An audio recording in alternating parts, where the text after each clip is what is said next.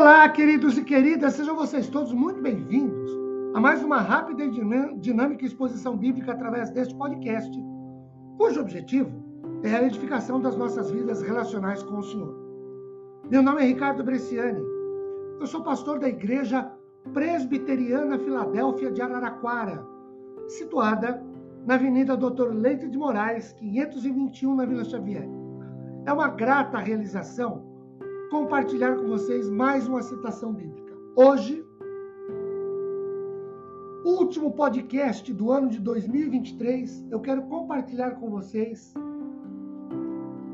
a carta de Paulo aos Filipenses, o capítulo 3, os versículos 13 e 14. Irmãos, quanto a mim, não julgo havê-lo alcançado, mas uma coisa faço, esquecendo-me das coisas que para trás ficam e avançando para as que estão diante de mim, prossigo para o alvo, para o prêmio da soberana vocação de Deus em Cristo Jesus, esquecendo-me das coisas que para trás ficam.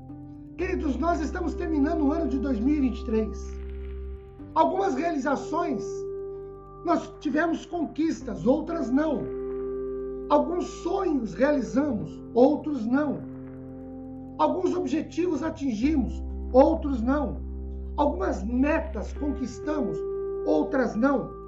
Algumas batalhas pessoais, familiares, de ordem social, ganhamos, vencemos, outras não.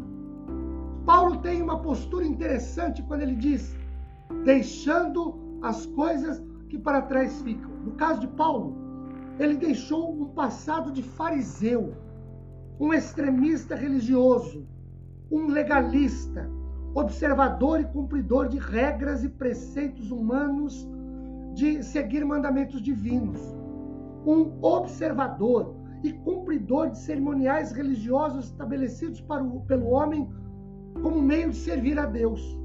Paulo deixou de ser uma pessoa que perseguia a igreja de Jesus, que prendia os crentes, que também consentia na morte de crentes, como por exemplo o diácono da igreja lá de Jerusalém, Estevão.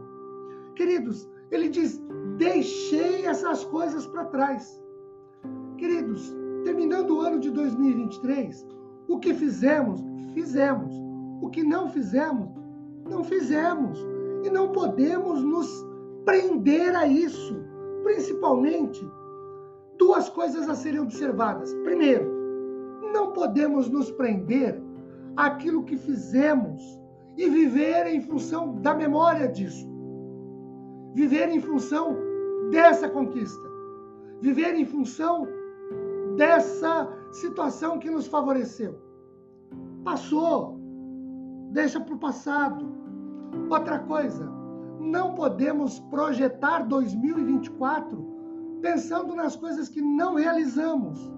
Então, se não podemos levar as conquistas viver só em função das conquistas de 2023. E aí levar a euforia, a alegria. Não podemos levar a tristeza pelas coisas que não foram feitas. Por isso Paulo diz: esquecendo-me das coisas que para trás ficam. Não deu para fazer, não deu para realizar, não deu para conquistar.